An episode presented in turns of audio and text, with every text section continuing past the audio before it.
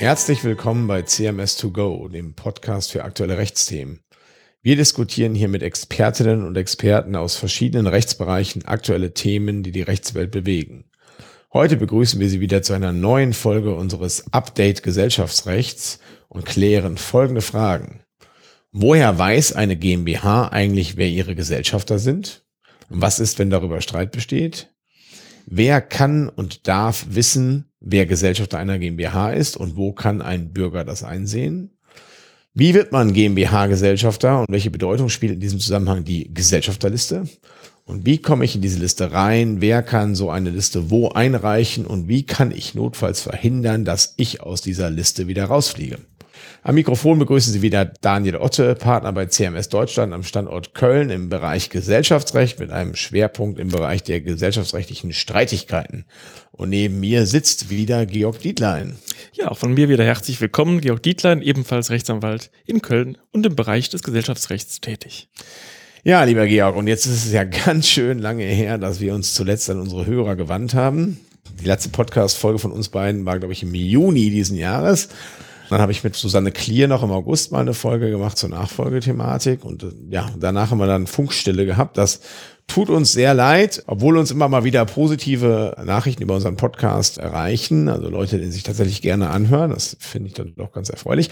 Aber warum haben wir so lange gebraucht? Ja, wir haben ein sehr umfangreiches Veröffentlichungsprojekt gemacht in den letzten Monaten. Wir haben für den Beckschen Online Großkommentar das neue Beschlussmängelrecht der Personenhandelsgesellschaften kommentiert und ja, das war einfach wahnsinnig viel Arbeit, die da jetzt reingeflossen ist und ähm, die hat uns dann so ein bisschen vom Rest abgehalten, aber jetzt ist dann doch mal wieder Zeit für eine neue Folge und wir haben uns ein Thema ausgesucht, das eine sehr hohe Relevanz in der Praxis hat.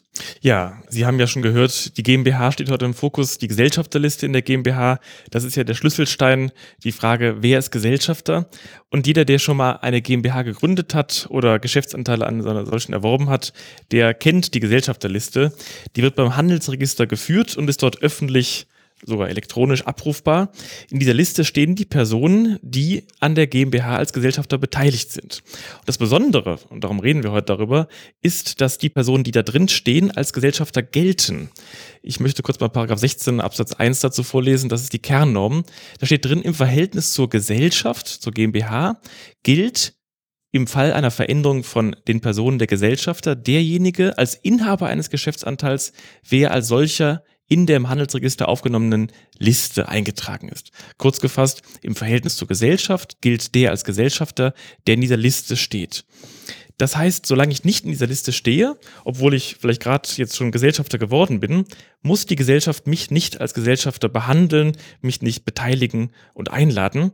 Werde ich hingegen gegen meinen Willen aus dieser Liste, in der ich schon mal stand, gestrichen, verliere ich damit auch alle Gesellschafterrechte und die übrigen Gesellschafter können ohne mich etwa Beschlüsse fassen, die dann sogar wirksam wären. Ja, genau, Georg. Es ist Paragraph 16 Absatz 1 GmbH-Gesetz eine Norm, die 2008 in das Gesetz aufgenommen wurde mit dem MOMIC. Ne? Wir haben ja schon immer viel über das MOPEC gesprochen hier im Podcast. Das, das MOMIC war das MOPEC vom GmbH-Recht. Das ist 2008 in Kraft getreten. Und seitdem kommt der Gesellschaft der Liste diese absolute Schlüsselstellung zu, wenn es um die Frage geht, wer ist jetzt eigentlich Gesellschafter? Und das ist genauso, wie du sagst, wenn man in der Gesellschafterliste nicht drinsteht, dann ist man im Verhältnis zur GmbH nicht als Gesellschafter anzuerkennen. Das heißt, die, man muss nicht eingeladen werden, man hat kein Stimmrecht in Gesellschaftsversammlungen, nichts. Ne? Und äh, deswegen ist das schon sehr, sehr wichtig. Und deswegen gibt es natürlich auch manche Gerichtsverfahren, die sich nur um die Frage der Eintragung oder Nicht-Eintragung in die Gesellschafterliste drehen. Ne? Meistens eins für die Verfügungsverfahren. Ich denke da so an Fälle, wenn einer zu uns kommt und sagt, oh, ich soll da irgendwie ausgeschlossen werden aus der Gesellschaft, dann achten wir natürlich immer darauf, dass wir dann im Wege der einstweiligen Verfügung beantragen, dass der Gesellschaft untersagt wird, eine geänderte Gesellschafterliste einzureichen, die ihn nicht mehr als Gesellschafter ausweist. Ne? Und umgekehrt, wenn der schon irgendwie äh, ausgenommen worden ist aus der Gesellschafterliste, dann würden wir beantragen, eine neue Gesellschafterliste einzureichen, die ihn wieder als Gesellschafter führt.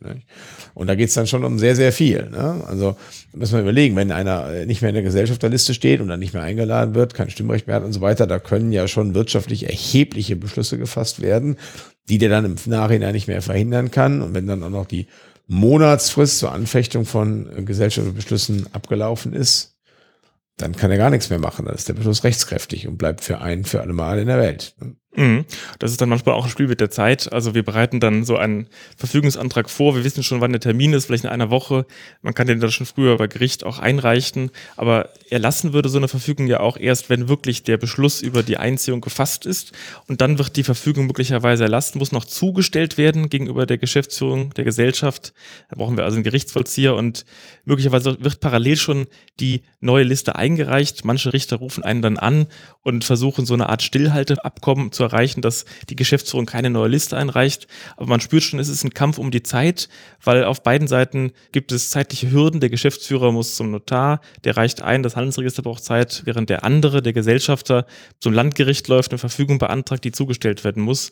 Also extrem zeitlich knapp dann alles. Genau. Aber vielleicht vorab noch ein paar Basics, die wir klären wollen zur Gesellschafterliste, die viele von Ihnen vielleicht die Sie interessieren. Wer kann eigentlich so eine Liste einreichen und was steht da drin und wer kann die Liste einsehen? Ja, genau, das steht in Paragraph 40 Absatz 1 GmbH-Gesetz, aber vielleicht bevor ich dazu komme, noch ein Gedanke. Also sollte jetzt nicht der Eindruck entstehen, dass der Geschäftsführer mal eben einfach eine geänderte Gesellschafterliste einreicht, in der man dann nicht mehr als Gesellschafter steht. Das kann eigentlich nicht passieren in der Praxis, sollte nicht passieren, sondern es ist der kritische Moment, ist immer erstmal die Beschlussfassung in der Gesellschafterversammlung. Mhm. Also da entscheidet es sich, wenn in der Gesellschaftsversammlung ein Beschluss gefasst wird und es liegt noch keine eins für die Verfügung vor, dann droht die Einreichung. Vorher eigentlich nicht. Ne? Mhm. Ne? Also mhm. nicht, dass hier der falsche Eindruck entsteht. Wir glauben, dass äh, jederzeit man geänderte Gesellschaftslisten einreicht. Das würde, glaube ich, dann doch nicht passieren. So, aber in Paragraph 40 Absatz 1, ich habe es schon erwähnt, die Geschäftsführer sind diejenigen, die die Gesellschaftsliste einreichen. Ne? Steht, ich lese mal vor. Die Geschäftsführer haben unverzüglich nach Wirksamwerden jeder Veränderung in den Personen der Gesellschafter oder des Umfangs ihrer Beteiligung eine von ihnen unterschriebene Liste der Gesellschafter zum Handelsregister einzureichen. So. Und daraus soll sich dann ergeben Name, Vorname, Geburtsort, da kommen wir gleich noch zu. So, also die Geschäftsführer machen das und zwar immer, wenn sich irgendwie Änderungen in Personen der Gesellschafter ergeben. Ja, da kann natürlich auch mal Streit unter den Geschäftsführern entstehen, äh, weil vielleicht der eine sagt, das muss geändert werden, weil du bist rausgeschmissen worden als Gesellschafter und der andere sagt, ich bin mitnichten als Gesellschafter ausgeschlossen worden und ich werde bestimmt nicht eine geänderte Gesellschaftsliste einreichen. Ne? Oder mein Bruder ist bestimmt nicht rausgeschmissen worden, wie auch immer. Also das, das kann schon mal Streit geben, der dann auch ausgetragen wird, irgendwie im einzelnen Verfügungsverfahren. Anderes Szenario, was auch mal vorliegen kann, das ist dann ziemlich misslich, ist, wenn der einzige Geschäftsführer der Gesellschafter auch stirbt. Nicht? Also wenn der auch alleiniger Gesellschafter war, dann kann eigentlich nur eine neue Gesellschaftsliste eingereicht werden, wenn ein neuer Geschäftsführer bestellt wird. Aber der einzige Gesellschafter, der einen neuen Geschäftsführer bestellen könnte, der ist ja tot. Und der kann dann auch nichts mehr machen. Und seine Erben können auch nichts machen, weil die noch nicht in der, in der Gesellschafterliste drinstehen. Da hat allerdings die Rechtsprechung schon ein bisschen geholfen und entschieden, dass dann in solchen Fällen auch die Ladung zu der Gesellschaftsversammlung unmittelbar an die Erben, einen Generalbevollmächtigten oder den Testamentsvollstrecker über den Nachlass gerichtet werden kann. Ne? Also wenn wir einen dieser Personen kennen, dann ist gut. Wenn nicht, dann haben wir ein Problem. Mhm. Und das kommt ja auch gelegentlich vor, dass es unklar ist, wer äh, Erbe ist. Das ist das eine, dass der Verstorbene keine Generalvollmacht hinterlassen hat, genauso misslich, auch keinen Testamentsvollstrecker angeordnet hat. Das heißt, ähm, so wenn zwei Kinder streiten, ich bin Erbe geworden oder du, 100 Prozent, wenn es verschiedene Testamente gibt, haben wir ein großes Problem, weil wir dann nicht genau wissen, wie laden wir eigentlich. Und dann brauchen wir einen Nachlasspfleger, der muss bestellt werden. Und das allein, damit die Gesellschaft wieder handlungs- und beschlussfähig wird. Interessanterweise wird dieser Nachlasspfleger übrigens nicht in die Gesellschafterliste eingetragen. Da bleibt also dann der Verstorbene drin, weil wir die Erben ja noch nicht mal kennen. Genau. Das sind natürlich auch ziemlich abgefahrene Fälle jetzt, die wir dann so, ne, wir sind ja so ein bisschen also Georg Dietland und ich, wir sind ja so ein bisschen die Unfallchirurgen unter den äh, Gesellschaftsrechtlern. Wir kennen immer die richtig krass kranken Fälle, ne? die, die kommen dann immer zu uns, ne? weil wir diese Streitigkeiten alle machen. Also in allermeisten Fällen ist es natürlich ganz smooth und läuft ganz locker und der Geschäftsführer geht einfach hin und reicht ein. Aber man sollte vielleicht, wenn man Geschäftsführer einer GmbH ist, für den Fall seines Todes hier mal eine Vorsorge treffen, dass dann ein anderer handeln kann ne? oder ein anderer bestellt wird, wie auch immer. So, noch eine zweite Person, die eine Gesellschafterliste einreichen kann. In Paragraph 40 Absatz 2 GmbH-Gesetz steht das, und zwar ist das der Notar. Hat der Notar an Veränderungen nach Absatz 1 Satz 1 mitgewirkt, also Veränderungen in der Person der Gesellschafter, dann hat er unverzüglich nach deren Wirksamwerden ohne Rücksicht auf etwaige später eintretende Unwirksamkeitsgründe die Liste anstelle der Geschäftsführer zu unterschreiben. So, das ist so ein bisschen vom Gesetz her gedacht, Regel, Ausnahme. Regel ist der Geschäftsführer, Ausnahme ist der Notar. Tatsächlich ist in der Praxis natürlich andersrum. Regel ist der Notar, weil die allermeisten Anteilsübertragungen müssen ja, also wenn sie unter, das ist die allermeisten, Anteilsübertragungen müssen grundsätzlich immer notariell beurkundet werden. Da gibt es überhaupt gar kein Vertun. Ne? Also der Einzelrechtsnachfolge in einen GmbH-Anteil, da hast du immer Notar dabei. Ne? Und die einzigen Fälle, wo einer mal ausscheidet, ohne dass es ein Notar da mitgewirkt hat, ist erstens, wenn er stirbt, nicht wahr? Und dann die Erben eintreten, das passiert nämlich automatisch. Oder wenn einer ausgeschlossen wird. Ne? Wenn wir also Anteile einziehen in der streitigen Versammlung, dann aber auch kein Notar, der mitwirkt, dann macht das auch der Geschäftsführer. Wenn wir hingegen, was ja auch manchmal vorkommt, bei einer Ausschließung nicht eine Einziehung machen, sondern eine Zwangsabtretung, dann haben wir wieder einen Notar, nämlich der, der die Zwangsabtretung dann beurkundet hat. Ne? Mhm. So, und der ist verpflichtet, dieser Notar, dann die neue geänderte Liste dem Handelsregister vorzulegen. Dann ergibt sich eben die Anteilsübertragung aus dieser neuen Gesellschafterliste. Ne? Das gilt dann erst dann, wenn die Anteilsübertragung auch wirksam geworden ist. Oft sehen ja Anteilsübertragungen noch Bedingungen vor, zum Beispiel etwa Übertragung des Anteils gegen Zahlung des Kaufpreises oder Zustimmung der Gesellschafterversammlung zur Übertragung und Teilung, sodass dann noch der Schritt vom Notar abzuwarten ist, wann ist denn die Übertragung erst wirksam geworden, materiell. Solange wird der Notar abwarten. Und auch hier kann natürlich Streit entstehen, wenn die Bedingung nicht ganz klar gefasst ist. Dann wartet er eben so lange, bis ihm nachgewiesen ist, dass die Bedingung eingetreten ist. Also wobei, ne, auch der Notar kann natürlich theoretisch Fehler machen und eine Liste mal zu früh einreichen und die mhm. dann auch gelten. Das wäre denkbar. Ne? Aber idealerweise kontrolliert der Notar und gerade die Notare hier im Rheinland, muss man ja sagen, arbeiten ja schon sehr, sehr gründlich. Also ich überhaupt keine Zweifel. Idealerweise wartet er natürlich und prüft, ob alle Bedingungen erfüllt sind und erst dann reicht er ein. So. Denn trifft ja auch eine persönliche Haftung. Das ist also ganz wichtig, genauso wie den Geschäftsführer. Ja. Wir haben noch eine Frage offen. Was steht denn in der Liste eigentlich ganz genau drin? Welche Daten? Und das ist ein bisschen verknüpft mit der Folgefrage, wer kann die Liste eigentlich einsehen? Genau, da bin ich vorhin ja drüber weggesprungen, habe ich gesagt, machen wir später. Die Antwort ist jedermann. Seit dem 1. August 2022 kann wirklich jeder kostenlos übers Internet alle Gesellschafterlisten einsehen. Ja, da muss man sich dann einwählen und handelsregister.de ansteuern, ein bisschen suchen, da findet man das und dann kann man das alles einsehen. Und äh, früher musste man dann noch 1,50 Euro für zahlen, aber das ist jetzt entfallen. Ab 1. August können wir das alles umsonst abrufen. Ja, da steht dann eben drin, ich lese mal das Gesetz vor, Name, Vorname, Geburtsdatum und Wohnort der Gesellschafter. Also nicht die detaillierte Adresse, aber ne, zum Beispiel Otte, Daniel, 12. April 1980, Köln. Sowas würde dann da drin stehen und das finden natürlich nicht immer alle Leute so toll, dass das jetzt in öffentlichen Registern steht.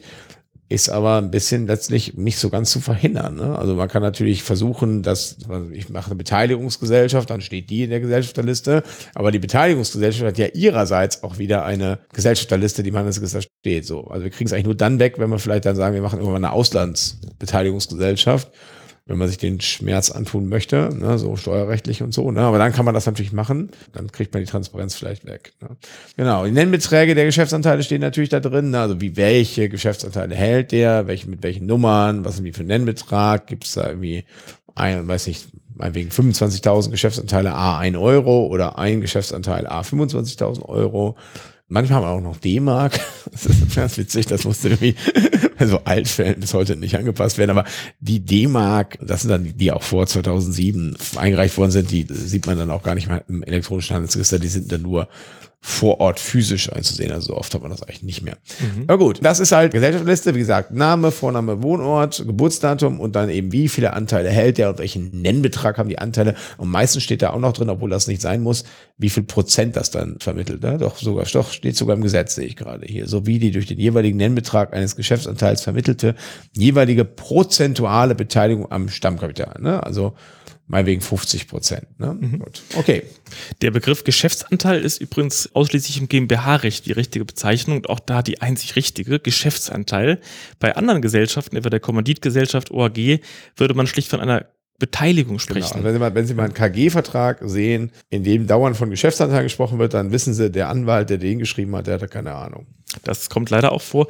Das System zwischen der GmbH ist eine juristische Person, kapitalistisch organisiert und eben den anderen, den Personengesellschaften ist ganz unterschiedlich. In der GmbH, das haben wir eben schon erwähnt, gibt es Geschäftsanteile A runde Eurobeträge, volle Eurobeträge. Genau. Diese Stückelung gibt es bei KGs nicht. Da kann man also eine Einlage von einem Cent leisten und das kann trotzdem sehr viel sein. Vielleicht ist es dann 100 Prozent plötzlich. In der KG und OHG gibt es keine Gesellschafterliste. Da gibt es also nicht dieses zentrale Schlüsseldokument. Auch dort werden zwar im Handelsregister Dinge eingetragen, aber das ist alles nicht konstitutiv. Im Handelsregister wird bei der KG ja noch nicht mal der Gesellschaftsvertrag hinterlegt. Den kann man also gar nicht einsehen. Man kann bei der KG eintragen, Gesellschafter eingetreten, ausgeschieden, aber diese ganzen Eintragungen bei der KG und OAG sind eben nicht verbindlich. Das heißt, was da steht, ist nicht für die Geschäftsführung verbindlich für die Frage, wen lade ich ein. Es gibt dort nicht diese Gesellschafterliste. Das ist was Spezielles bei der GmbH und dort eben das Schlüsseldokument. Genau, das ist absolut richtig. Im Personengesellschaftsrecht spielt das alles nicht so eine große Rolle. Das ist Handelsregister rein deklaratorisch. Eine Paragraph 16 Absatz 1 GmbH-Gesetz vergleichbare Normen gibt es einfach nicht. Äh, übrigens, was es auch nicht gibt, äh, kann man bei der Gelegenheit mal erwähnen, es gibt nicht bei einer KG oder also Personenhandelsgesellschaft kann ein Gesellschafter nicht zwei Anteile halten. Das ist die Einheitlichkeit der Beteiligung der Personengesellschaft. Also man hat immer nur eine Einlage. Bei der GmbH kann ich ja, also seit 2008 jedenfalls mal auch theoretisch 25.000 Geschäftsanteile A 1 Euro halten. Na gut, aber solange mit dieser Gesellschaftsliste, das habe ich vorhin schon mal erwähnt, gibt es das noch nicht. Das ist 2008 mit dem MOMIC eingeführt worden und davor war das so, also ein bisschen Rechtshistorie betreiben, dass man bei der Gesellschaft die Liste selber geführt wurde. Das war natürlich dann sehr missbrauchsanfällig. Niemand konnte es einsehen. Das ist auch nur die Geschäftsführer hielten diese Liste verschlossen. Also das war nicht so optimal. Hatte damals eigentlich, glaube ich, auch nicht so eine ganz so große Bedeutung wie heute. Was nämlich auch noch 2008 eingeführt worden ist, ist der gute Glaube der Gesellschaft. Der gute Glaube ist ja in der Jurisprudenz immer mal wieder wichtig, hat mit Kirche nichts zu tun, äh, sondern geht darum, weiß der Betreffende, der jetzt hier was kaufen möchte, kann der sich darauf verlassen oder verlässt er sich gerade zu Recht darauf, dass derjenige, von dem er das kauft, also der Verkäufer, auch verkaufen darf. Ne? Und spielt im Sachenrecht eine große Rolle. Ne? Und im GmbH-Recht galt früher der Grundsatz, GmbH-Geschäftsanteile können nicht gutgläubig erworben werden. Also das konnte theoretisch sein, Sie kaufen ne, eine GmbH, ne, 25.000 Euro Stammkapital, aber Sie zahlen meinetwegen 5 Millionen, weil die ein großes Unternehmen hat. 5 Millionen Euro zahlen Sie also, ne, oder 50 für eine GmbH. Und im Nachhinein stellt sich raus, der Typ, der das verkauft hat, der war gar nicht verkaufsberechtigt, der war nämlich gar nicht Gesellschafter. Und das wussten sie nicht. Und dann hatten sie echt ein Problem, weil sie nicht sagen konnten, ja, ich habe mich ja darauf verlassen. Das hat alles nicht gezählt. Und das ist jetzt ein bisschen anders durch den 16 Absatz 3 GmbH-Gesetz.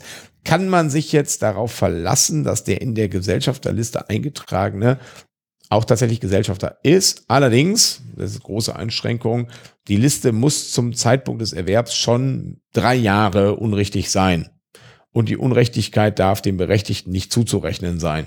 Also das ist schon etwas, ja, schwierig. Also ne, drei Jahre ist ein ganz schön langer Zeitraum und dann nicht zuzurechnen.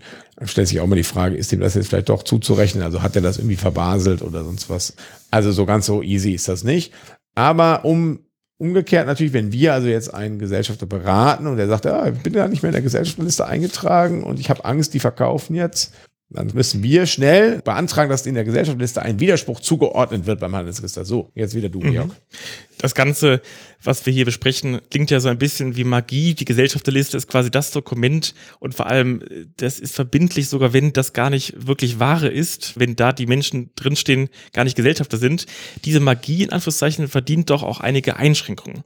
Es gibt nämlich auch sehr, in Anführungszeichen, krasse Fälle, wo treuwidrig Listen eingereicht, verändert werden und so weiter, wo das ganze System eigentlich keinen Sinn macht, weil dann nur der entscheiden kann, wer am längeren Hebel sitzt. Es gibt dazu viele Fälle aus der Rechtsprechung, die so an der Grenze sind. Ich möchte ein, eine klassische Konstellation erwähnen. Also ein Mehrheitsgesellschafter, vielleicht 70, 80, 90 Prozent, will sein Minderheitsgesellschafter loswerden vielleicht gar nicht so ein untypischer Fall und fasst eben einen Einziehungsbeschluss, also der andere wird ausgeschlossen, wo er eigentlich schon weiß, hm, wir haben eigentlich gar keinen wichtigen Grund, um den anderen auszuschließen, aber ich mache es trotzdem, um ihn mal loszuwerden und vielleicht nachher, weiß ich nicht, in Verhandlung einzutreten. Und auch klassisch, der Mehrheitsgesellschafter hat seinen Geschäftsführer installiert, der ist ihm hörig möglicherweise, er handelt schnell, reicht noch am selben Tag der Beschlussfassung eine neue Liste ein, die sogar dann plötzlich zwei Tage später beim Handelsregister aufgenommen wird. Und der Mehrheitsgesellschafter Gesellschafter kann jetzt sagen, schau mal hier, die Liste weist mich als Alleingesellschafter aus. Ich kann jetzt wichtige Beschlüsse fassen, Satzungsänderungen und so weiter, die sogar wirksam wären. Der Minderheitsgesellschafter auf der anderen Seite muss auch schnell handeln, eine einstweilige Verfügung beantragen, welche dem Geschäftsführer gebietet, ihn wieder aufzunehmen und ihn als Mitgesellschafter zu behandeln bei Beschlussfassung. Das Kammergericht hat aber in einer neueren Entscheidung darauf hingewiesen, dass so eine einstweilige Verfügung ja erstmal verstreckt werden muss. Das heißt, der Geschäftsführer muss die Liste einreichen, solange es aber nicht tut und diese nicht aufgenommen ist, gilt die alte Liste, die ist verbindlich und der frühere Minderheitsgesellschafter hat das Nachsehen und kann eigentlich nicht sagen, ich bin Gesellschafter genau in so einem, ich sag mal, missbräuchlichen Fall, wo der Geschäftsführer eigentlich ganz genau weiß und der Mehrheitsgesellschafter, dass erstens der Einziehungsbeschluss unwirksam ist und zweitens der Geschäftsführer verpflichtet ist, eine aktualisierte Liste wieder einzureichen und das treuwillig verweigert, dann kann eigentlich diese Norm des 16, manche sagen, es ist eine Fiktion, andere sagen eine unwiderlegbare Vermutung, dann kann das eigentlich nicht gelten. Das sind eben so krasse Fälle und dann muss eigentlich die materielle Rechtslage wieder gelten. Ja, das, das ist sicherlich richtig. Und der BGH hat ja auch entschieden, dass sich die Gesellschaft, die entgegen einer gegen sie gerichteten einstweiligen Verfügung, ne, also muss man sich mal überlegen, da ist schon eine richtige Entscheidung ergangen, eine geänderte Liste einreicht, sich auf die falsche Gesellschafterliste eigentlich nicht berufen kann. Aber das Kammergericht ja, und auch viele andere Obergerichte und Untergerichte die gehen da manchmal sehr, sehr formalistisch vor und das ist eigentlich, muss man sagen, eine absolut Fehlentwicklung in der Rechtsprechung, dass man da den äh, Mehrheitsgesellschaftern oder äh, wem auch immer zugesteht, sich auf eine Liste zu berufen, obwohl es eine gegenteilige gerichtliche Entscheidung gibt. Ne? Mhm, ja. Ich will noch so einen anderen Fall erwähnen, der letztes Jahr gespielt hat und mich sehr bewegt hat. Auch ein falscher Fall. Ich mache es schnell. Zwei Gesellschafter streiten, 50-50, also alles total unklar. Einer geht vor Gericht, kriegt eine einstweilige Verfügung, dass die Liste nicht eingereicht werden darf. Das Oberlandesgericht kippt die Verfügung und sagt, ja, nee, die erlassen wir nicht oder ziehen die zurück, weil es gab ja keinen Verfügungsgrund. Das Handelsregister wird ja wohl das genau prüfen, ob die Veränderung der Gesellschafter materiell wirksam war. Das klingt total schön, aber Handelsregister prüfen ja nur die Liste auf formelle Fehler und prüfen nicht, ob die Übertragung oder Einziehung wirksam war. Also eine etwas utopische Vorstellung, wie das Handelsregister arbeitet. Das Vertrauen des Oberlandesgerichts München war vielleicht ein bisschen zu groß. Ja, das ist, äh, kann man so sagen. Und damit haben wir dann die Hürden und Tücken der Gesellschafterliste eigentlich ja ganz umfänglich behandelt. Ich glaube, die Hörer nehmen mit, dass eine Gesellschafterliste ein wichtiges Dokument ist und man da sich auch prima drum streiten kann. Es gibt viele Entscheidungen dazu. Wir machen mal einen Vorsatz fürs nächste Jahr, nämlich wieder regelmäßiger Podcasts aufzunehmen, vielleicht mal so einen Monatstakt hinzubekommen, damit wir hier auch mal ein bisschen mehr Recht sprechen und so. Ne? Jetzt aber erstmal allen Hörerinnen und Hörern gesegnete Weihnachten und einen guten Übergang in das neue Jahr 2023. Und da hören wir uns dann bestimmt wieder. Für heute erstmal auf Wiederhören. Auf Wiederhören.